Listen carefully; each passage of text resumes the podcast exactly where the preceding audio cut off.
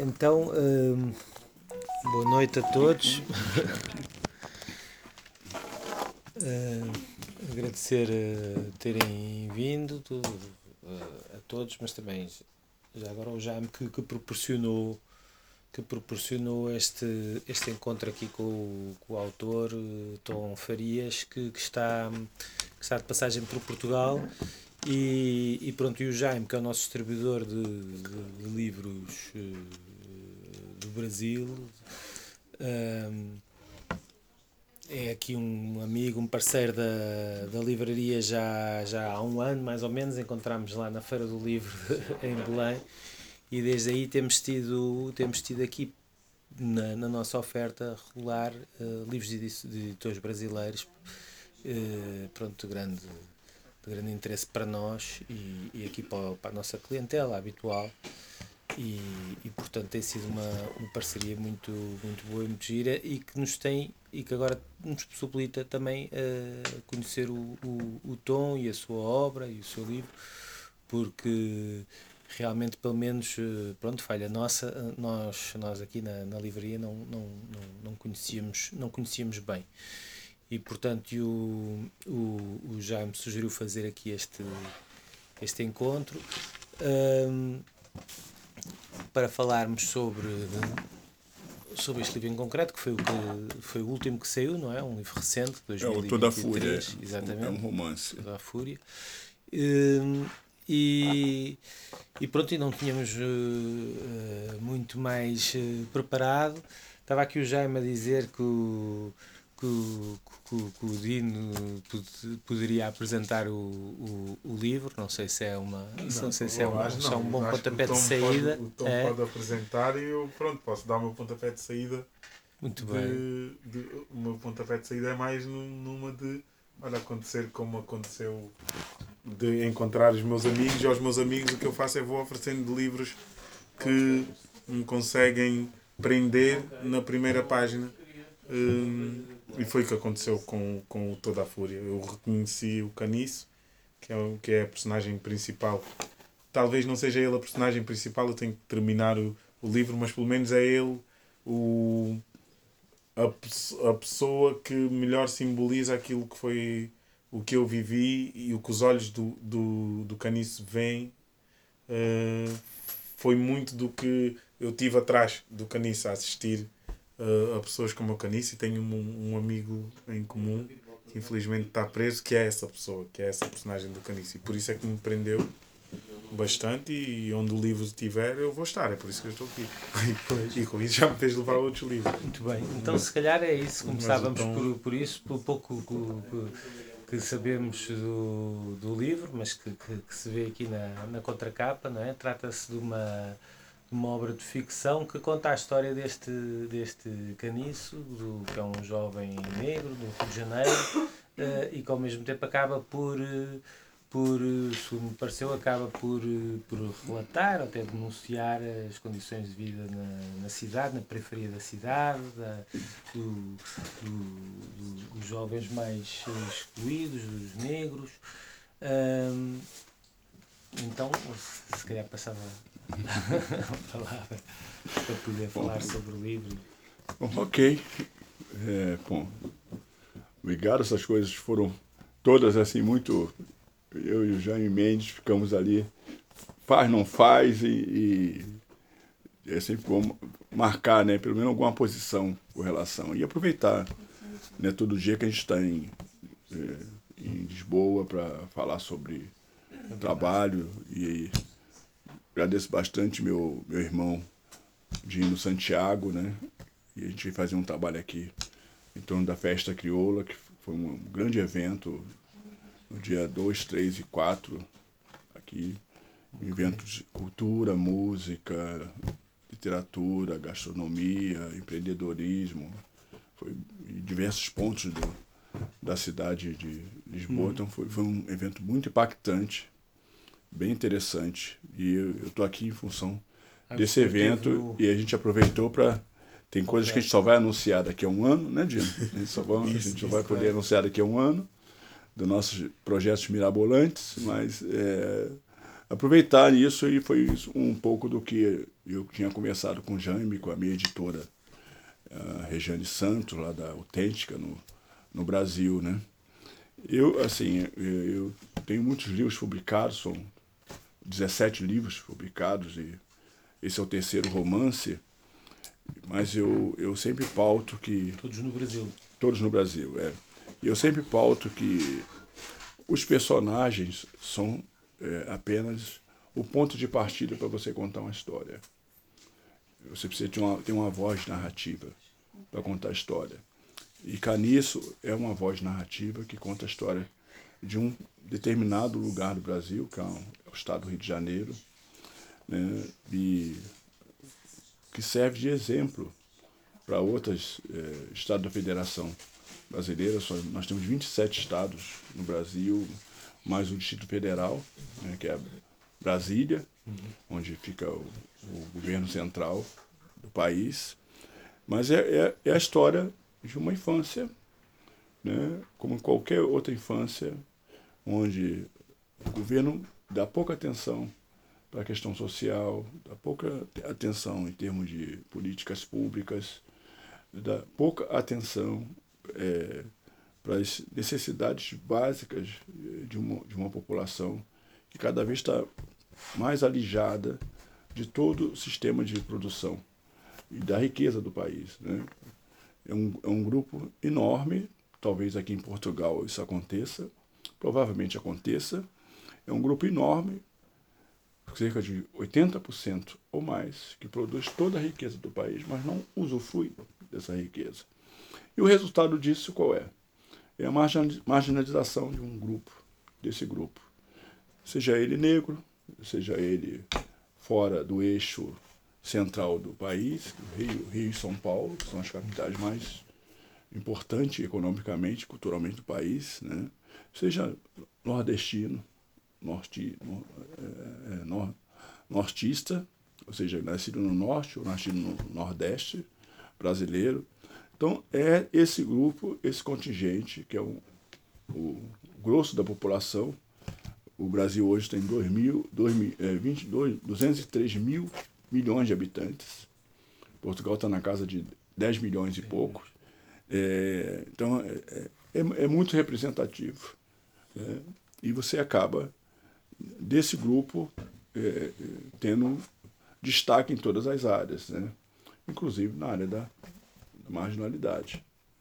Não quer dizer que o Brasil seja isso, né? que o caniço seja todos os jovens brasileiros ou cariocas. Né? Não é isso que eu estou falando. Também não estou dizendo que o Brasil é um país perdido política, economicamente, por causa da corrupção, por causa de outros fatores. Não. Né? O livro não fala sobre isso. Né? O, livro é, é, um, é um dado de alerta né? de como você pode ter uma sociedade perdida, de como você pode ter uma infância perdida, de quanto você pode ter uma população perdida. Com ela, como você pode ter um país perdido. Né? Que é muito caro você manter presos, é muito caro você fazer algo, vamos dizer, né, de afogadilho ali, em cima da hora, né? Que queria criar soluções porque aconteceu alguma coisa. Alguém matou, alguém roubou, alguém cometeu algum tipo de, de delito. Vamos resolver esses problemas. Então se enche de segurança, polícia, câmeras, né? cria uma estratégia imensa apenas para resolver aquele fato.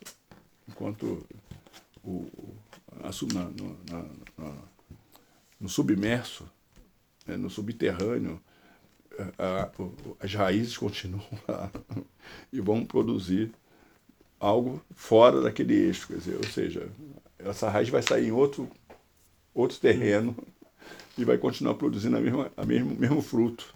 Né?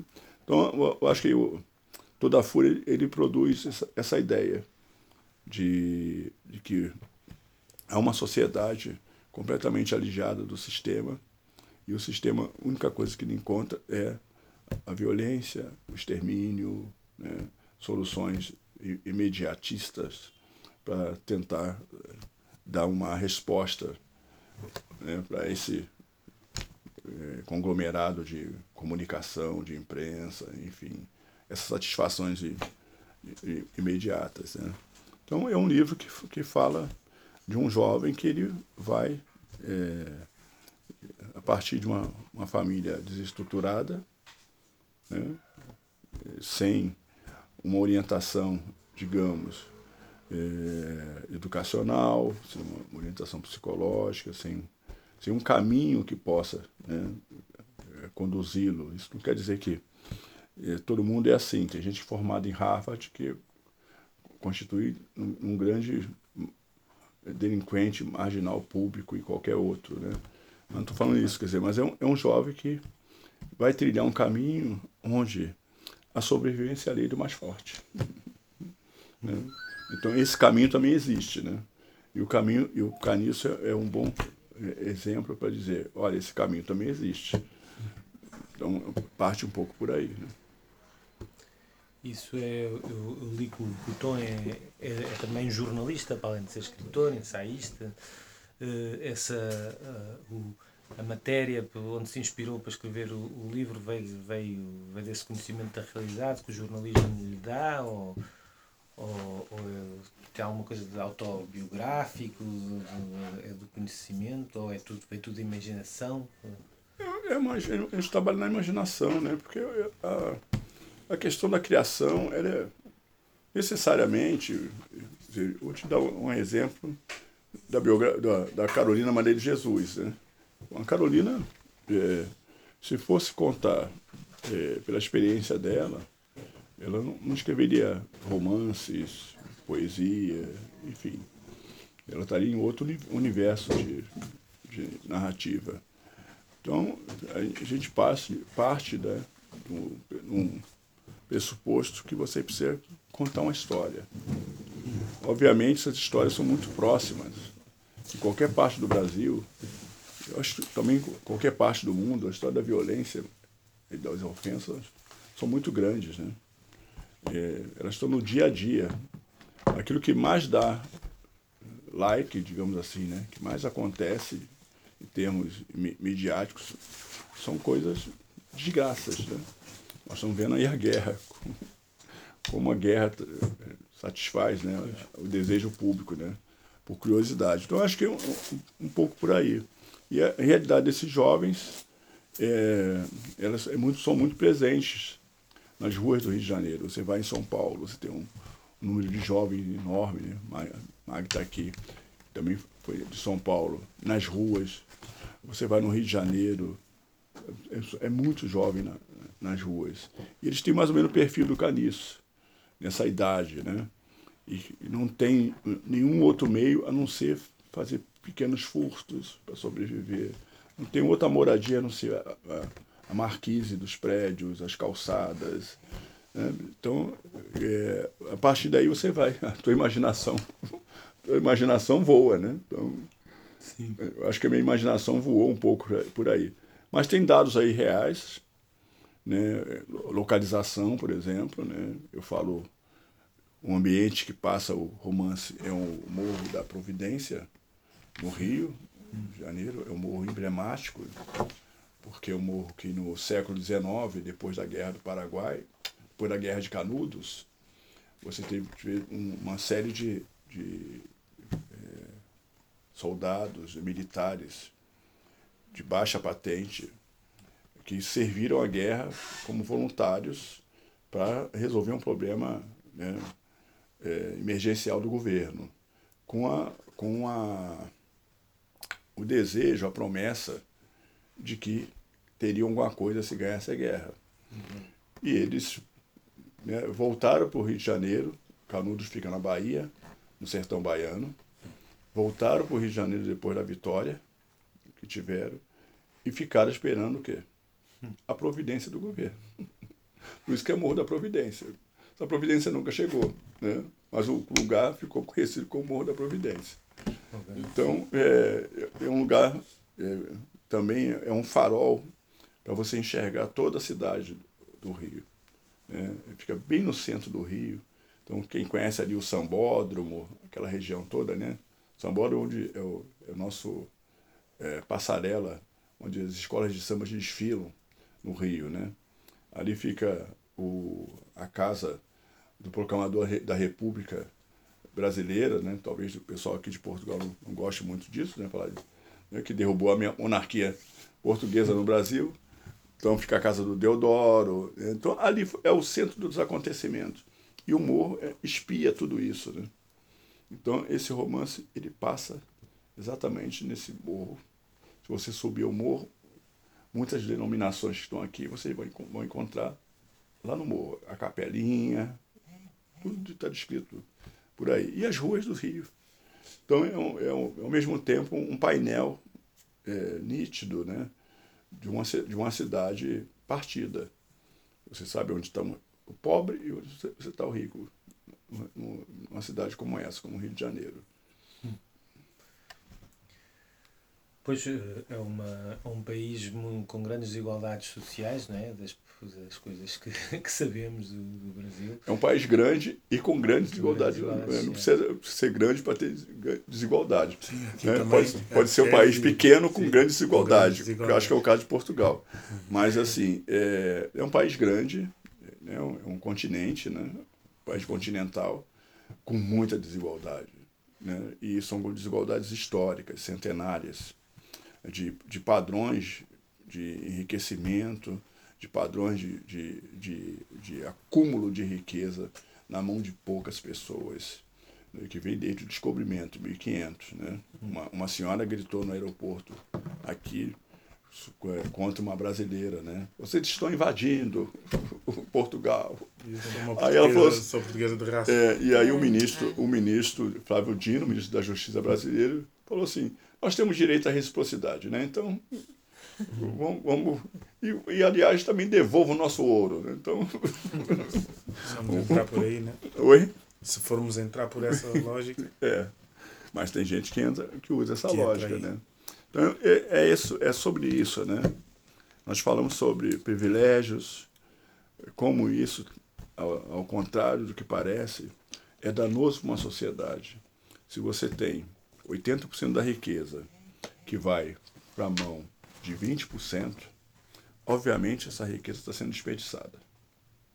Sendo desperdiçada. E aí você cria toda um, uma situação social brasileira, ou portuguesa, europeia, qualquer que seja, americana, norte-americana, por exemplo, é porque você tem um grupo que precisa sobreviver. E você não tem nada para sobreviver. Né? Então, você cria o quê? Um descontentamento na sociedade. Você cria um, um, uma camada que vai, a qualquer custo, se manter vivo. E pode roubar, pode matar, pode fazer qualquer coisa. Mas outro, o outro lado, 80%, né, é, não enxerga isso dessa maneira. E aí se arma, né, cria sistemas de seguranças né? cria mais polícia, cria tudo para reprimir e, e para tentar eliminar esse grupo menor de 20%. Né? Então, o, a história também tem esse, esses valores, né? de como essa sociedade que nunca deu certo há 500 anos do Brasil, ela se mantém ali segurando as tetas. Não quer soltar essas tetas, as tetas tão murchas, mas não querem soltar essas tetas de jeito nenhum. Continua, continua agarrado nelas. Né?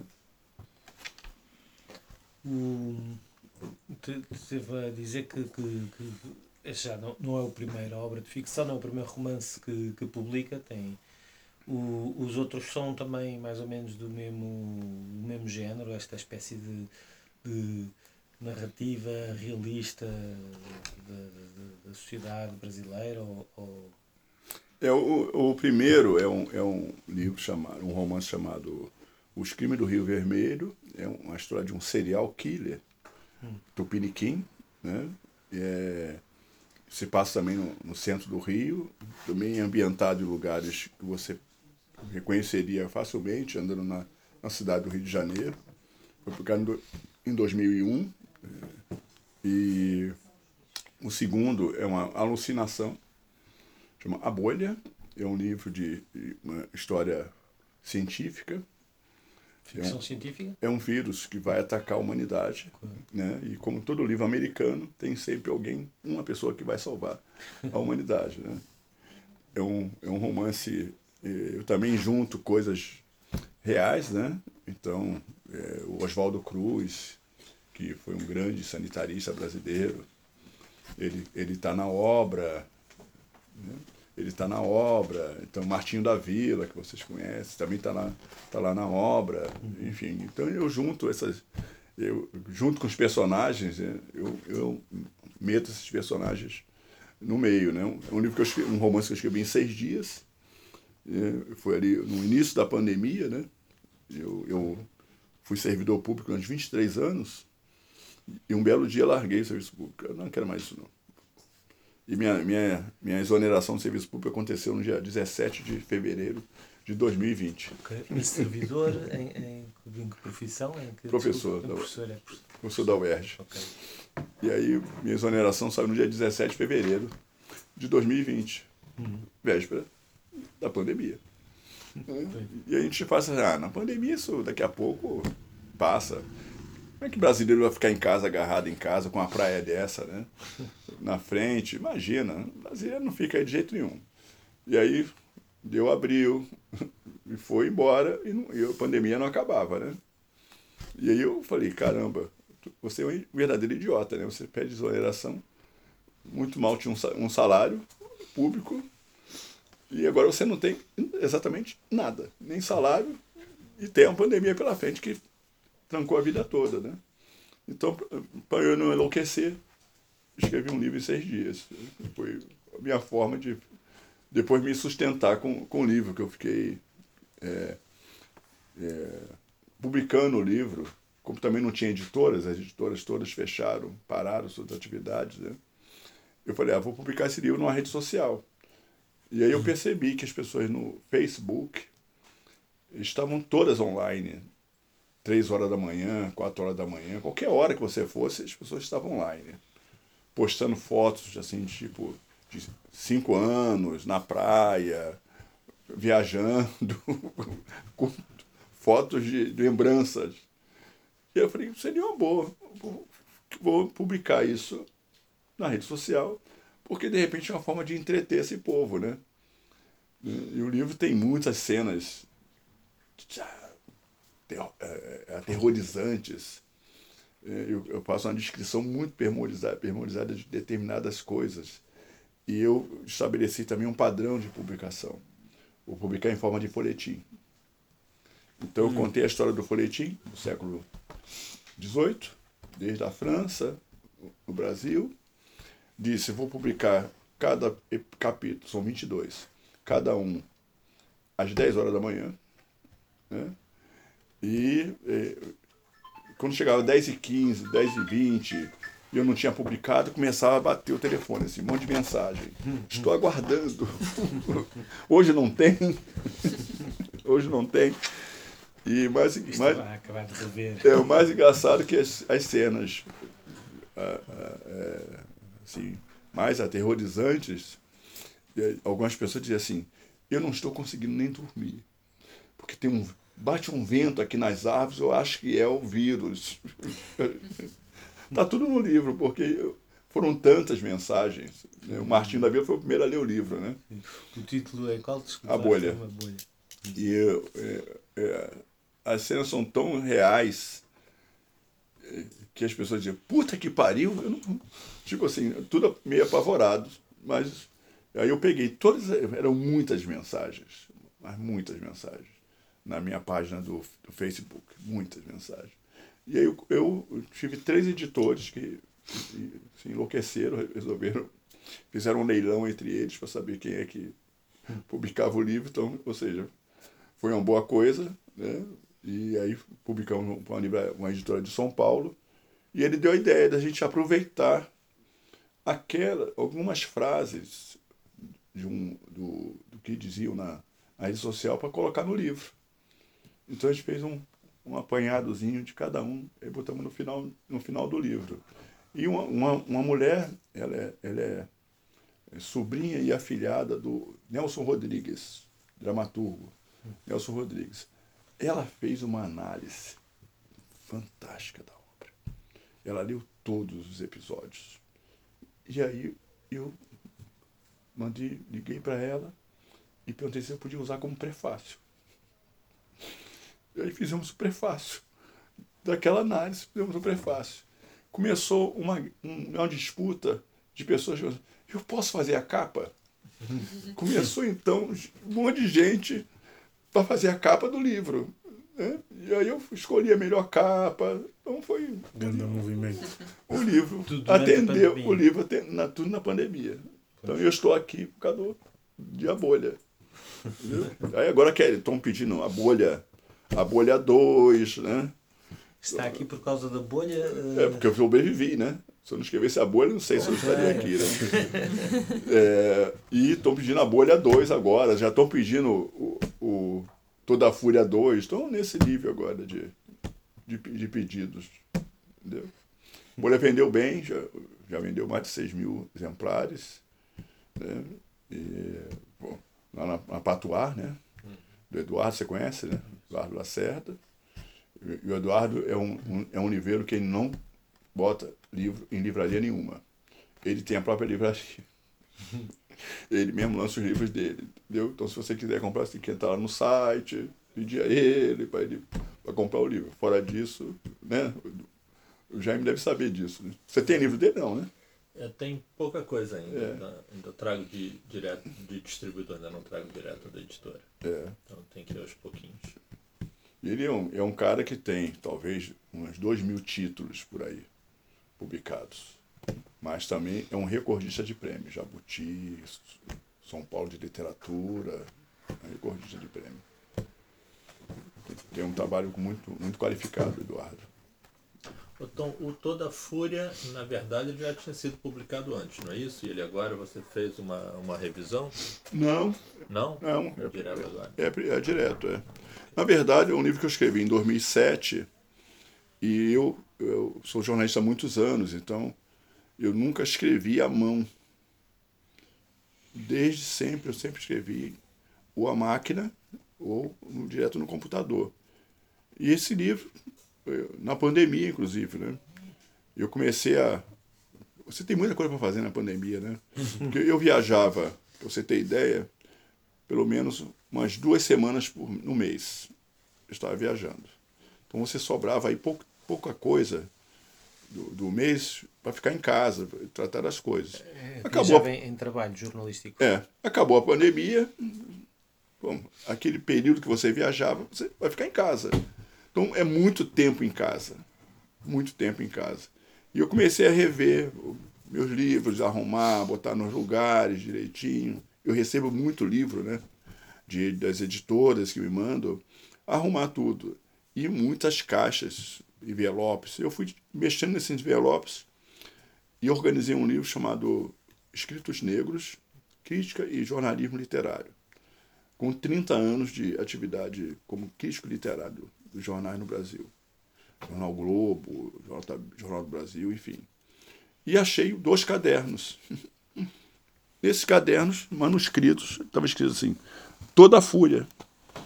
Aí eu falei, caramba, eu procurei esse livro demais nos meus computadores todos, pendrive, que isso nem existe mais, né? Pendrive, tudo, nada. E o Diacha estava lá, manuscrito. Eu, eu fiquei imaginando, não tenho a menor ideia como eu escrevi esse livro à mão. Eu estava lá, é, março, alguma coisa de 2007, alguma coisa assim. Foi, foi o período que eu terminei.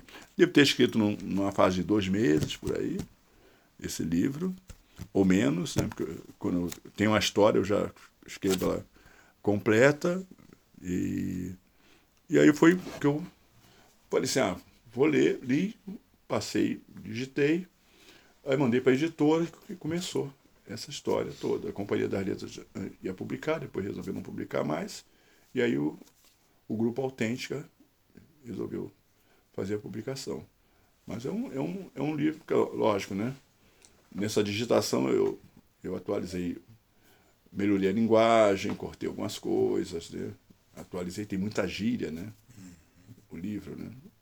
Que é essa, essa gíria de comunidade, essas coisas da que é essa outra linguagem que a gente não aceita, né? Enfim, né? a gente está sempre aí dentro de um padrão da linguagem da universidade.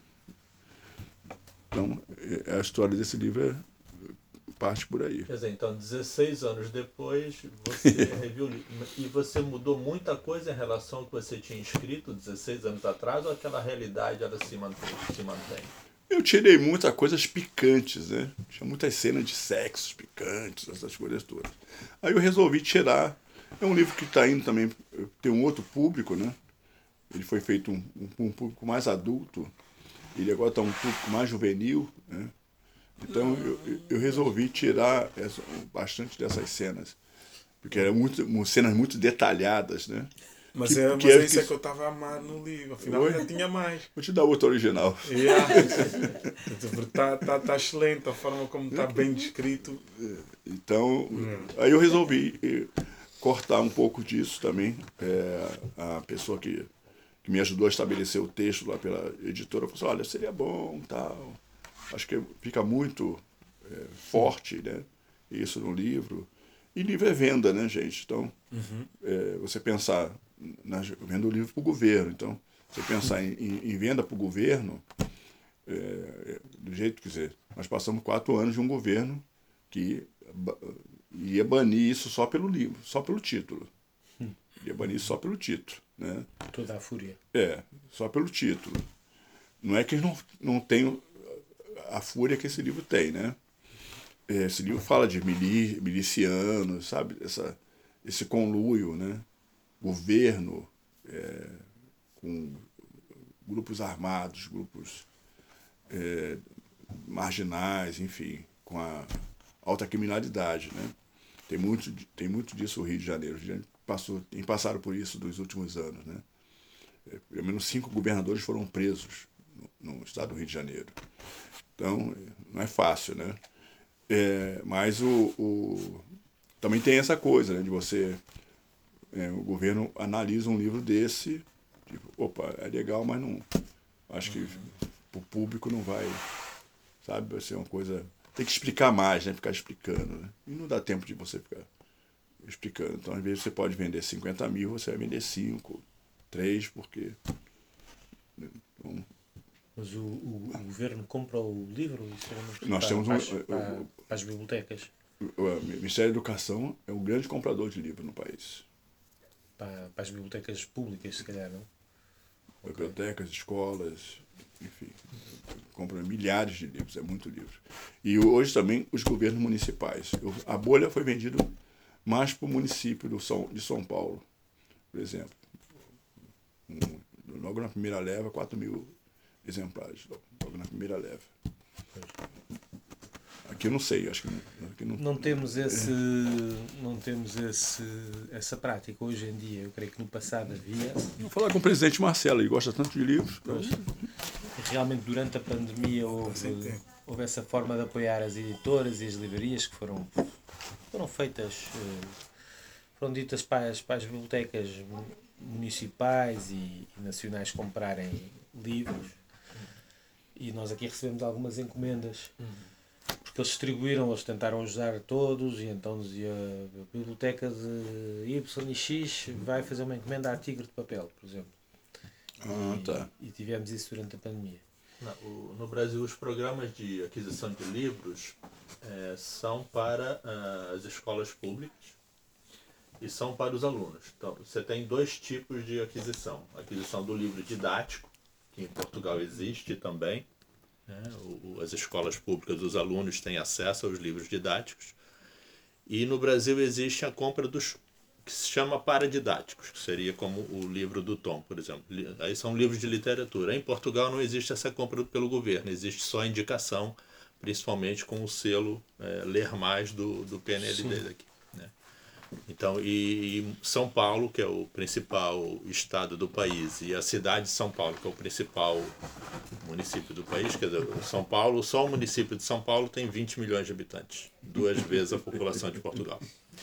E no município de São Paulo existe um, um, uma visão muito forte de aquisição de livros para as escolas, e agora eles têm um programa de compra de livros para os professores e as professoras. Então, e, e muitas editoras, né, hoje, é, quer dizer, quando publicam, também publicam pensando, ah, esse livro é, pode ter uma chance de aquisição por esses programas. E isso é importante para o mercado editorial, porque essas compras ajudam a que outros livros que seriam mais difíceis de serem publicados possam ser publicados também. Então é, é, é um sistema que se retroalimenta também. Então é, é bem importante isso.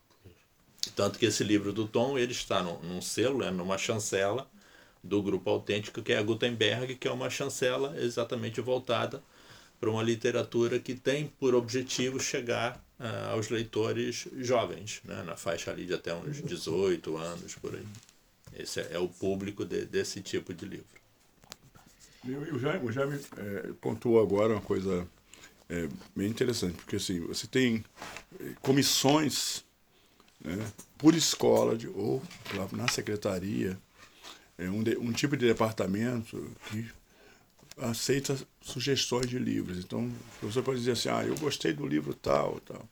Ah, então leva para essa comissão né, e ele entra no hall. E aí você vai ver o universo. Como, como São Paulo é muito grande, a, a cidade de São Paulo, né? O estado são 46 milhões de habitantes. Mas a cidade de São Paulo é muito grande, muito grande. Então, a compra é geralmente. São Paulo deve ter, no mínimo, umas 1.400 escolas. Pois, por aí. Outra escala. É, é alta escala. Né? Então, você, tipo, eu vou comprar dois ou três exemplares. E aí tem também compra para professor, porque eu tinha professores, eh, no caso da bolha, né? Que me mandavam pelo, pelo Instagram foto. Né? Recebi o seu livro. Adorei receber o seu livro e tal. Então mandavam fotos dizendo que tinham recebido o livro. Né? Depois me encontrava para dar autógrafo no, no, livro. Então, eu acho que é um. Todo mundo reclama né, que as livrarias físicas não estão vendendo nada, não vende nada tal. Né? Então tem, tem um pouco disso. Mas se a gente for ver o, o, o ranking agora das livrarias no Brasil, como a Livraria da Travessa, a Leitura, enfim, da Vila, é uma coisa espantosa. Milhões de, de, de livros. E, é, e é, fecha a livraria, mas abrem dezenas de outras. Agora estão uma briga muito grande, porque a Livraria Cultura faliu, né, só está com duas unidades agora, muito mal sustentada. E estão uma briga agora para comprar os pontos da Livraria Cultura. Que era a maior. Não, a maior Não. era a Saraiva. as duas fecharam. A Saraiva as tinha, a, a Saraiva tinha uns, umas 115 lojas. No, no Brasil inteiro. No Brasil inteiro. E agora esses espaços estão sendo ocupados pela Livraria Leitura, que já chegou a 100 lojas. É, a, a, Travessa expandiu também, já pegou alguns espaços que antes eram da Livraria Cultura, quer dizer, o perfil é, do acervo da Travessa é mais parecido com o perfil da, da, da, antiga cultura. Essa travessa então está ligada à travessa que existe aqui em Lisboa? Sim, sim, é, é do mesmo, é do mesmo grupo. Né? Eles têm essa loja fora e as outras lojas da travessa estão basicamente no Rio, São Paulo e Niterói. Ainda não foram para outros estados. A leitura já está em praticamente todos os 27 estados do Brasil, deve estar em uns 25 estados, pelo menos. Porque a leitura ela foi exatamente ocupando esses espaços das, das tarefas. No Brasil existem muitos centros comerciais, né, que são os shoppings no Brasil. E em cada shopping você tem pelo menos uma livraria. E os shoppings estão incentivando que no lugar da livraria que fechou, fique outra livraria. Pois. E aí está essa. Mas isso é forte, isso é forte para. Oi é forte para o país, é forte, é forte para, para, para toda a gente, desde quem escreve, quem vende, quem lê, mas acima de tudo para a perspectiva de futuro. É, e é uma coisa que a chegada de, de mais brasileiros cá, diferente da imigração que acontecia nos anos 90 e início de 2000, uma, uma, uma, toda uma imigração muito mais intelectual, muito mais uh, letrada, ajuda na, na, nestas, nestas, nestas narrativas. Todos os eventos que houveram de livros que eu, que eu tive a oportunidade de estar presente estão sempre muito mais brasileiros. É impressionante. Há, há, esse, há esse lugar de, de, de, de, de estar atento ao, ao, E não precisa ser de um, de um escritor brasileiro. Esse, esse claro. é logo um, um detalhe.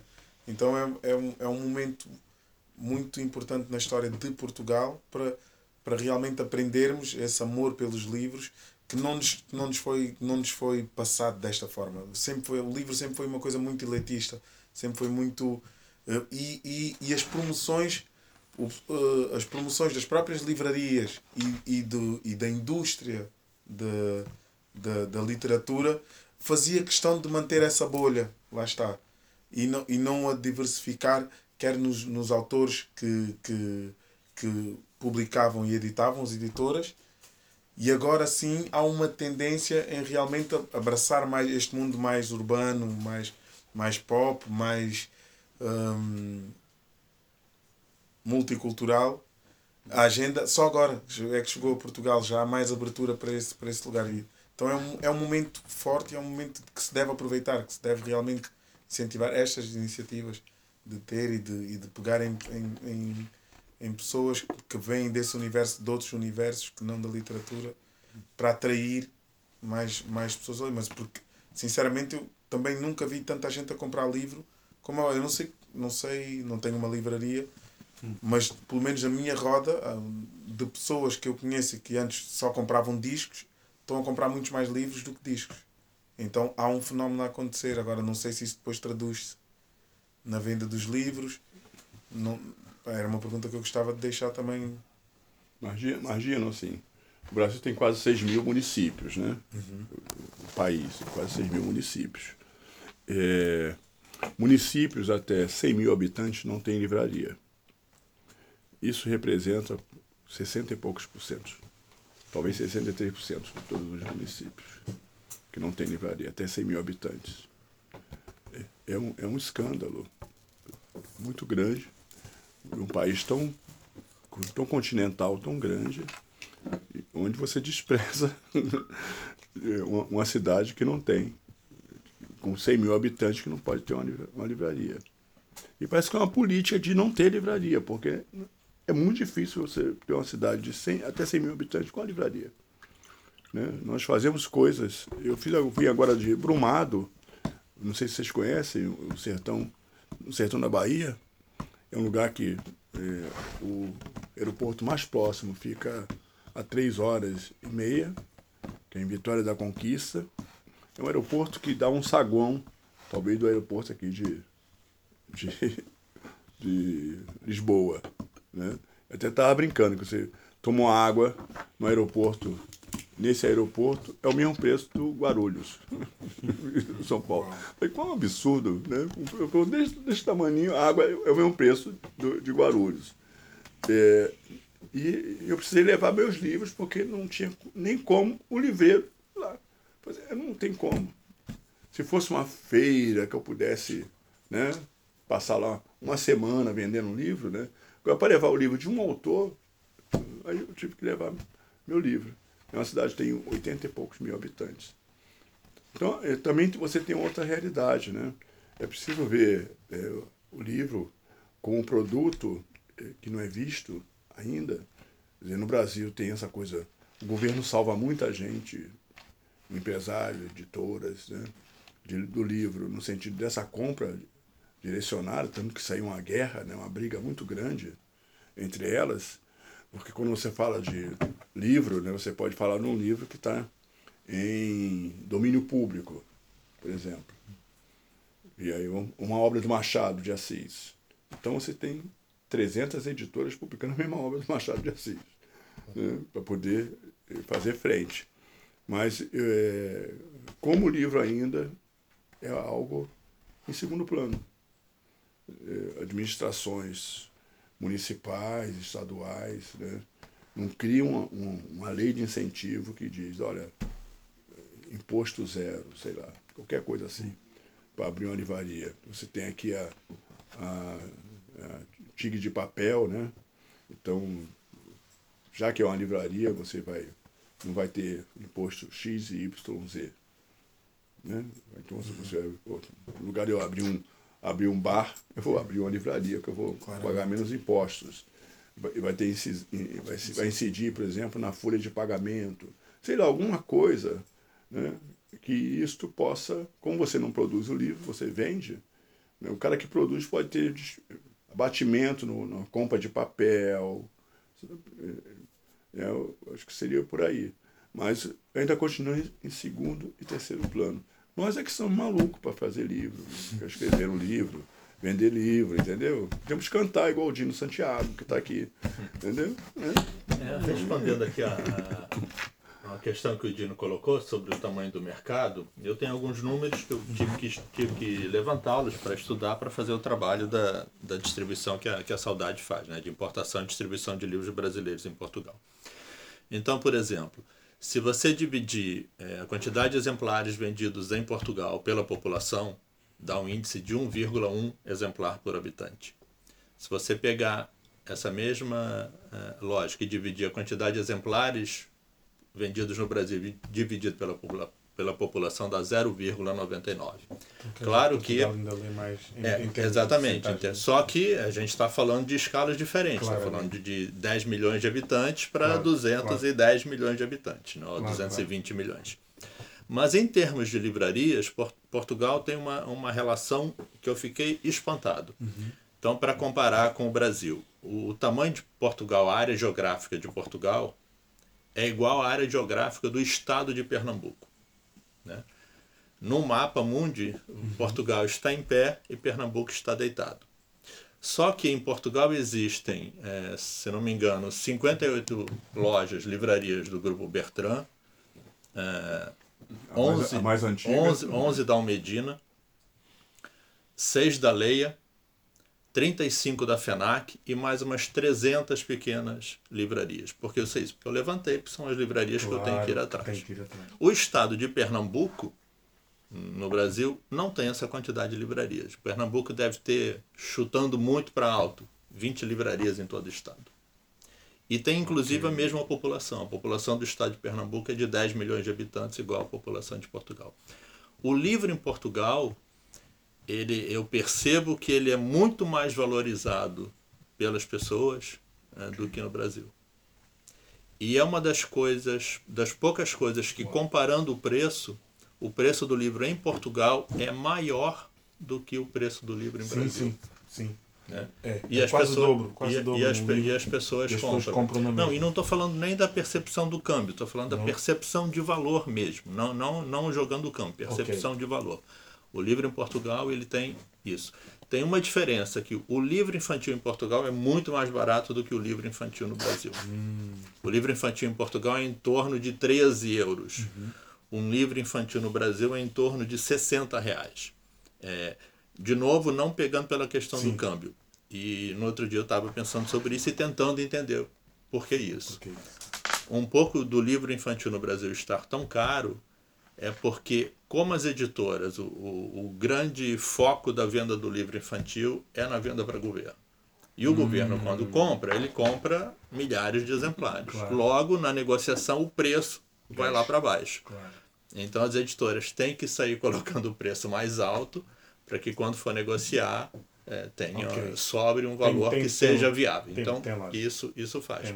Por exemplo, quando eu importo um livro normal de 60 reais. Né? E eu aqui consigo colocá-lo a, a, um preço em euros. Uhum. O livro infantil, se eu trouxer e jogar na minha tabelinha, ele fica um preço absurdo. Uau. Então eu tenho que, no livro infantil, colocar um preço muito mais baixo uhum. e trabalho com uma margem muito mais baixa. Quer dizer, eu não, praticamente não ganho dinheiro com um livro claro, infantil. Claro. Eu trago, por quê? Porque faz parte do, do, do projeto da saudade fazer uhum. com que a diversidade circule. Né? O claro. objetivo da saudade é, é, trazer a maior diversidade possível para cá e no futuro levar para lá também. Boa. Tanto que eu tenho hoje mais de 7 mil títulos em armazém com estoque. A maioria, dois exemplares, porque eu privilegio a diversidade. Então eu trago uhum. dois e tem livro que eu comecei trazendo dois, hoje trago 50. Uau. Porque começou a vender, as pessoas vão falando de boca em boca.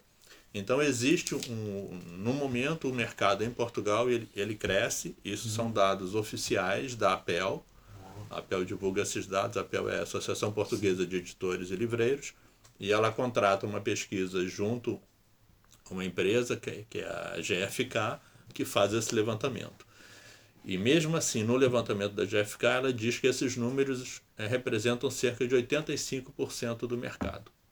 Mas eu acho que representam menos ainda, uhum. porque tem um grande grupo editorial que eu fiquei sabendo que não fornece os dados.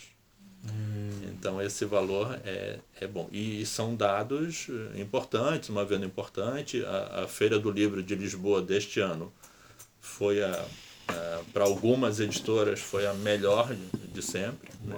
Se vendeu muito.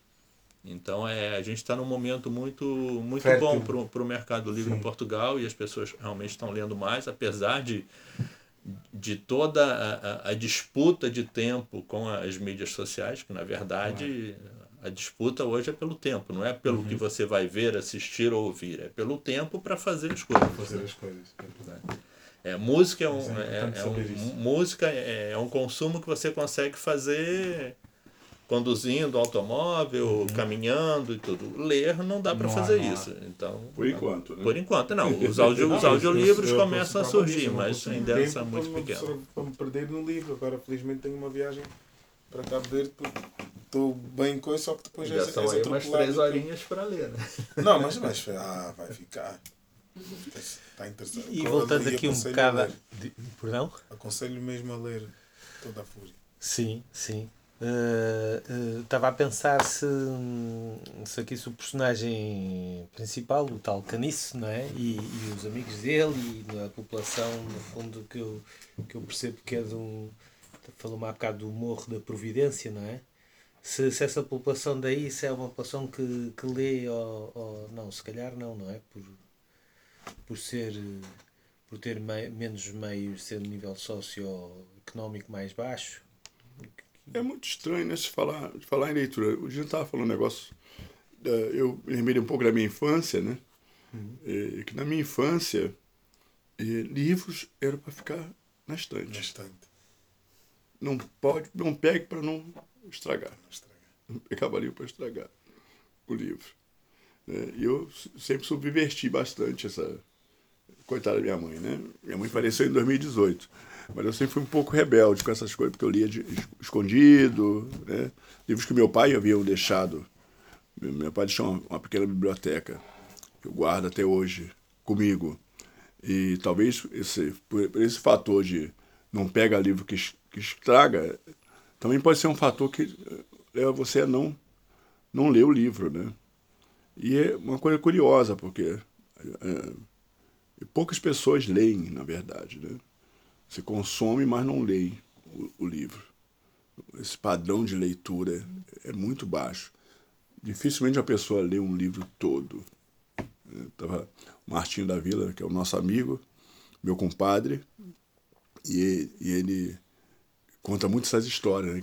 Ele, ele começou a ler porque foi fazer um samba de enredo sobre Machado de Assis, não tinha a menor ideia que era Machado de Assis, e aí foi ler Machado. Foi o primeiro primeira livro que ele foi ler. Foi basicamente esse. E não parou mais. Machado tem quase 30 livros publicados hoje, né? romance, enfim. E, então acho que não dá para dizer assim, é porque de uma comunidade, é, mora na favela, mora na periferia, mora no subúrbio, lê menos né, do que aquele que mora, digamos, na zona sul do Rio de Janeiro, né? ou seja, tem mais acesso a tudo. Então acho que é muito, muito difícil. Eu, a minha experiência de andar, eu ando, eu ando bastante e gosto também de falar para as escolas geralmente de, de comunidades, de favelas. Eu, há uma biblioteca numa, numa uma favela de Manguinhos com meu nome. Inauguraram uma biblioteca, uma biblioteca com meu nome lá, nesse, nesse lugar. E, assim, as pessoas já têm interesse, muito interesse pelos, por livros. Falam disso, falam desse, daquele autor. Né? E há um outro dado também importante, né? é que quando a gente falava há 20 anos, talvez, ou um pouco mais, falava sobre autores e livros, nós sempre falávamos de um autor que já estava morto, que é o autor que nós estudávamos na escola. Você estudava Machado, você estudava Raul Pompeia, Luiz Azevedo, tudo morto. hoje é muito mais fácil você falar de um autor que está vivo. E ele vai para a escola, vai conversar com os alunos. Né? Eu, eu vim agora da Feira Internacional do Livro de Maringá, fui para uma escola fantástica. Cheguei lá, os alunos fizeram um boneco de Tom Farias, é, é, botaram é, dados sobre a minha vida, fizeram uma pesquisa de laboratório muito, muito interessante. Fizeram coisas da Carolina, fizeram, montaram uma, uma maquete da favela do Canindé, onde ela morou. Né? E estava assim, perguntando coisas assim na ponta da língua. Se eu bobeasse, eu não saberia responder. Então, isso é muito, é muito acho que é muito relativo. Né? Como, quando o Jaime traz esses números, que são importantes, que a gente pouco conhece, né? dados sobre, sobre o livro é, venda de livro no Brasil, na Europa, como um país pequeno como, como Portugal, né? pequeno comparado, né? É, é, que tem 10 milhões de habitantes, essa é a estimativa de venda de livros da, da Livraria da Travessa. Ou seja, um Portugal, é, a estimativa é toda essa. Mas quando a gente fala sobre, sobre isso, né, a gente é, também fala de um lugar de elite. A gente acha que só a gente lê. Só a gente tem um dom da leitura, sabe? Só a gente sabe o que é boa literatura, o que é má literatura. E aí daqui a pouco a gente cai naquela assim, fulano sabe escrever, o outro não sabe. Entendeu? Então acho que isso é, isso é bem livre. Eu, eu às vezes advogo que a rede social ela criou também uma padrão de leitura e de escrita que antes você não tinha. Você pegava o telefone antes para falar com alguém. Hoje você pode escrever essa fala. Você pode fazer um áudio, que uhum. seria um audiolivro.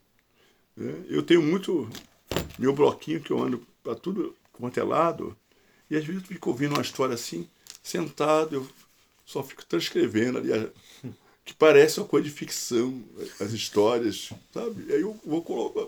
Um dia eu uso para alguma coisa. Aquela história, ou na, minhas, minha, na minha coluna da Folha, enfim, qualquer coisa que eu, que eu vou escrever. E eu, ali morando em Ipanema, na minha esquina, um, uma banca de jornal, então eu parava lá, conversava com, com o dono da banca, comprava o jornal, ele sempre guardava o jornal para mim e tal. É, e um sábado, de tarde, Tínhamos dois sujeitos em situação de rua, um saco de catar coisas, papel, objetos, aí um recostado assim no poste, o outro de cócoras, aí. E aí, como é que estão as coisas? Ah, tá tudo bem, cara. Eu não tenho te visto por aqui. Ah, agora eu tô no Leblon. Panema não deu. Panema não dá mais para mim, não. Se fosse você, eu ia pro Leblon. Não, não saio daqui de jeito nenhum. Tem fulano aí que me dá aqui uns negocinhos aqui, Beltrano. Já se imaginou um diálogo desse de duas pessoas em situação de rua? Né? Não, não, não é bom não, cara. Não é. Eu prefiro aqui que tem um fulano de tal traz aqui uns negocinhos aqui, sempre. Então eu falei, cara, é surreal um debate, de, um, um, você falar, colocar isso no livro, pensar, pô, o cara tá voando, né? Voando. Então acho que tem esse padrão né, da, da, da realidade. E que a gente pode se surpreender muito. Né? Esses números podem ser um número ainda subestimado de, de leitura. Pode estar muito acima disto. E eu meço isso quando eu entro num transporte, como, como o metro aqui, o metrô né, no Brasil. Você vê quem está com o livro, quem não está com o livro num, num avião, por exemplo. Né? Eu sempre tenho à mão o meu livro. Mas eh, tem gente que está com celular, outros estão com. Então você daí você tem mais ou menos um parâmetro de, de, de como o pessoal está lendo ou não. Mas assim, o padrão da Europa sempre é, é um pouco mais elevado do que no, no, Brasil, pelo menos. Né? Então acho que parte por aí. Pois. E dentro da Europa, sim, imagino que Portugal esteja mais atrás do que. Sim, sim. É um lugar que tem a biblioteca, a livraria mais antiga do mundo, se eu não me engano, né? A Bertrand, 1700 e alguma coisa, você já pode imaginar, né? Ok. Muito bem. Não sei se mais alguém tem alguma questão, Mag? alguma coisa. Muito bem. Depois nós, Hum, Edi? nós vamos agora, pronto, Joana Silva. à, à saudade, vamos ter este, este livro aqui para, para, para, para venda, disponível e provavelmente eh, um, mais alguma obra que esteja disponível do, do Tom Farias. Pronto, temos muito gosto que tenha vindo cá e, e a ver se da, da próxima vez que vier a, a Lisboa se voltar a passar aqui para Eu acho que não vai acontecer mais, pessoal. O pessoal aqui não, não me quer mais aqui. Ah, é? entendeu? Correu mal a primeira vez. É. Bom, está aí na conta do, do Jaime, que agora a gente se conheceu, enfim, eu acho que ter um distribuidor da, da volume né, que, o, que o Jaime tem, acho que importante, que- porque pode fazer essa liga. É, então acho que é um bom canal, digamos assim, né? Facilita muito quando vier do Brasil, não precisa mais botar o livro na mala, entendeu? Para trazer para cá. Né? E tem outras obras que podem pode ou não interessar né? a- aos leitores portugueses, porque tudo as pessoas precisam saber que existe. Claro. Esse é o primeiro, primeiro passo, né? O problema do, do livro é isso, né? Que ele, ele envelhece muito rápido, o livro, né? Então, os livros, da- os livros de todos publicados em 2023, quando chegar em janeiro, independente se eles saíram é, em fevereiro, março, abril, dezembro, quando chegar em 2024, as pessoas vão começar assim, "Putz, aí tem um 2024, já novo, então vão querer os, dois- é, vão querer os 2024, entendeu? Eu, eu leio livros de todas as épocas e escrevo sobre livros de todas as épocas. Então, independente da, do, do tempo do livro, eu sempre vou lá e vou escrever sobre ele, porque eu acho que livro, livro é livro, né? Mas eu acho que a di- a divulgação, talvez, também ajude nisso, né? A fazer, fazer essa circulação. Eu até recebi, alguém falou, ah, foi o Vasco que me disse, ah, eu sei que você vai estar na, na Tigre de Papel. Eu falei, será que o pessoal está divulgando? Eu, não- eu não sei. Nós, nós divulgamos este evento de. Pronto, a, no- a nossa forma de divulgação é através das redes sociais, do Facebook. Mas cada vez mais há esta tendência de que quando os, quando os posts não são pagos para ter publicidade, eles. Eles Mas- não, não deixam aquilo Pois, tenho visto isso E enquanto. cada vez vai ser mais, que agora o Instagram agora até já tivemos que. Passou-vos isso. Por exemplo, ter que pagar por mês para não levar com publicidade. Ah, Já recebi sim. essa notificação, pronto, isso já quer dizer alguma coisa. Nós percebemos isso que quando, de- quando, quando, de- quando não pagamos, que são a esmagadora maioria dos posts, não, não pagamos, acaba por não acaba por não por ter poucas visualizações. E em contrapartida percebemos que quando pagamos um bocadinho por, por algum post, sim, que tem, que tem muito mais Ah, é? explode em termos de, portanto eles estão a afinar aquilo para tornar Claro. a máquina cada vez mais, Claro. mais rentável. É uma, na verdade, é uma recobrança, né? Porque ganham de todos os lados. Pois. Mas de qualquer das formas é isso. Temos este, temos este, temos este podcast que tem tido, portanto, há sempre mais pessoas a fazer os downloads dos nossos podcasts do que, do que as pessoas presentes na, na livraria, até porque a livraria é pequena. E, este, e estes temas em concreto, eu não, como disse logo ao início, não, não, não li o livro, mas, mas que no fundo que, que acaba por, por dar um pouco a conhecer a realidade do Brasil social, mas também política e económica e por aí fora, acho que são, são temas muito interessantes e que interessam aqui ao, ao- ao- aos, aos, aos leitores da, da Tigre de Papel. E portanto, pronto, é isso, é agradecer por de cá e, e muito obrigado Obrigado por deixar também, aqui viu? o seu livro. Obrigado ao Jaime, viu? O pessoal todo.